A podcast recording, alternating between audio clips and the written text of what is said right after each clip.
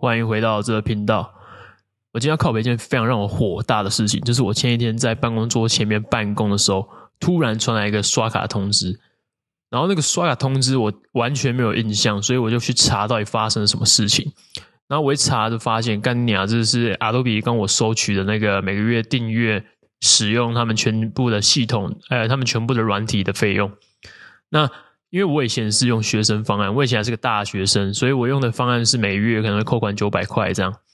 但是现在我的那个学生凭证已经过期了，意思就是说我在 Adobe 公司的眼里，我已经不是一名大学生，我是一个社会人士。So 他们要跟我收取社会人数的费用，社会人士的费用。那他们跟我收取的费用是每个月一千六百八十块。那我不想要负担这个费用嘛？我觉得他妈的，因为。跟以前实在是差太多，而且我其实也用不到那么多软体，我可能只是想要哦用 PR Premiere 或者是 Adobe Audition 这两个软体，我就绰绰有余了。那这样的方案可能每个月才三四百块。然后呢，我之前我记得我前两天有先变更过计划，但是他不让我变更。那就是我打开那个 Adobe 公司的那个官网，然后我想要取消这个计划的时候，他也不给我取消。你知道是什么情形吗？当我打开那个 Adobe 公司的网页啊，然后我按说取消订阅这项服务的时候，他竟然跟我收取他妈的八千多块的那个违约金诶！干鸟，现在是在窝郡办会员是不是？所以我真的是很不爽，我就马上打电话过去，要准备跟他说：“哎，干鸟，我今天不要再用你们家任何的产品。”但是打电话过去那时候，我们就是没有人接嘛，所以我说。所以我就停下来，然后想一下该怎么办。所以我就去网上爬文，该怎么处理这件事情。那网络上的做法呢，是先到那个 Adobe 的官网去，然后把计划变更成那个比较便宜的计划，然后到最后呢，他就会跟你讲说：“哎，过一个月之后，他先收取了比较便宜的计划的费用之后呢，你再去取消，他就会给你取消了。”但是我实际去操作，就是我刚刚讲的，就是完全没有用嘛，所以我就后来就等隔天，然后我再打电话过去问阿多比到底是啥小，然后 Adobe 的的客服人员今天就接起来了嘛，他就跟我讲说：“喂，你好，我们是阿多比公司哦，请问您今天是想要办什么样的业务？我们想要帮，我们要怎么样帮你呢？”然后我就跟他说：“干，我要取消那个订阅，我不想再订阅了。”然后他们就说：“哦，可是。”你的约不能取消诶，你的是已经缴，你的是一年的约，但是你已经缴两个月了，所以你剩下的违约金的费用是八千多块。然后我就说，干你啊，这上面就没有那个条款。我在签约的时候不是在签约，我在按订阅之前，上面那个我同意上面那个表单上面明明就没有这个条款。然后他就说，嗯。呃，还是还是你不要那个取消计划，你去按那个改其他的计划。然后我就说好啊，我明明就我明明现场就有按，我明明就有按过，然后是他自己不给我去用这个计划的。那我现在现场做给你看，我现场按改变这个计划，我用我原我把我原本一六八零的计划改成三百块的计划，然后他不给我改变嘛，就跟那个客服人员讲，那客服人员就说。哦，可是你因为这个方案比较特殊啦，我就帮你问主管。那是大陆人，那个口音真的是我很讨厌。当然他口音不是这样，反正我是，如果你有感觉我在丑化他的声音的话，那就对了哈。然后他大概离开了五分多钟，反正他就是跟我推脱啦、推皮球啊、踢皮球啊，然后想办法就是把这件事情能拖就拖，想要降、想要增加我的行动成本，让我能够就想说算了，然后不做这件事情。那我快要，我在五分钟就要在上课了，所以我就没有办法等他，我就准备要骂他，然后准备要叫我的学生把耳朵捂起来的时候，然后准备要骂破口大骂的时候，来一场超级的情绪表演之后，他就突然就过来说：“哎、欸。”哎，许先生，不好意思，不好意思，我刚刚帮你问主管了，你这笔订单可以取消，然后不会再跟你收取费用，但是不会退款哦。然后我想说，干啊，为什么不能退款？他就说，嗯，因为你是解约啊，没有收违约金，已经很厉害了。然后我就是听到就觉得很傻眼，干，我就想说，好好，就这样挂掉。那我要上课，省得麻烦，那我就挂掉，然后去上课了嘛。然后我就。对这件事情耿耿于怀啊！我真的是他妈的，我就遇到每个学生，我都要讲一遍这个东西。这 Adobe 公司实在是太靠北了，我没有想过我今天在使用 Adobe 这个软体是订阅制，然后我还需要在取消的时候付违约金呢。正常订阅制，我跟你们讲什么是订阅制？订阅制就是我每个月来。我想要使用这个服务，那我是不是每个月可以不用签？我不用签什么约，我就可以每个月就使自动的使用，用了信用卡扣款去使用这笔服务。就像 Netflix 我在订阅，或者像 YouTube Premier，我不想要广告，我只想要看我想要看的影片，我是不是可以这样子？正常来讲都是随时可以取消，但是他不给我取消，这是是最靠别的地方。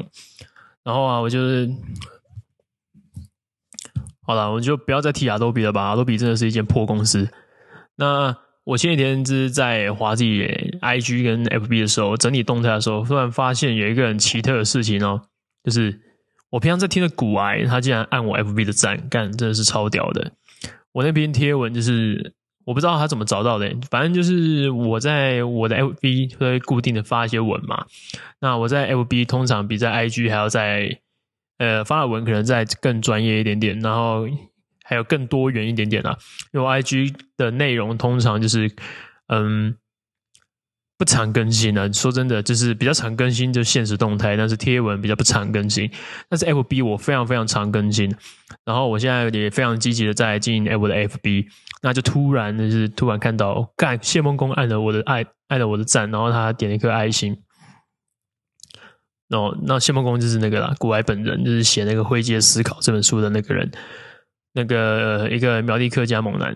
然后我自己就觉得，哇哦，我原本平常在听的 Podcast 的主持人竟然会来按我的赞，我觉得有点受宠若惊的。如果希望他如果有机会听到的话，就是感谢他，感谢他，我真的是让我今天晚上，让我那天晚上睡得非常香啊。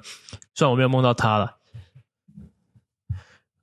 然后我平常是一个，我以前很爱看书啊，我是一个超爱看书的人。我在高中的时候，那个人家在上那个国文课，我在看那个什么卡内基沟通学，我把整套丛书可能十几本吧，我就全部看完了。然后去里面就在讲怎么跟人家沟通嘛，然后还有什么存股三百五，那什么一年存三百张股票，什么什么什么的那个书，我对我就在我的高中三年全部都读那些那个。人际沟通关系跟那什么股票的书，我没有在看学校的书啊，所以我的会我的考试成绩考得没有很好，那我只学测大概只考了五十几积分吧，基本上只就只有均标到前标，没有到很很顶标这样。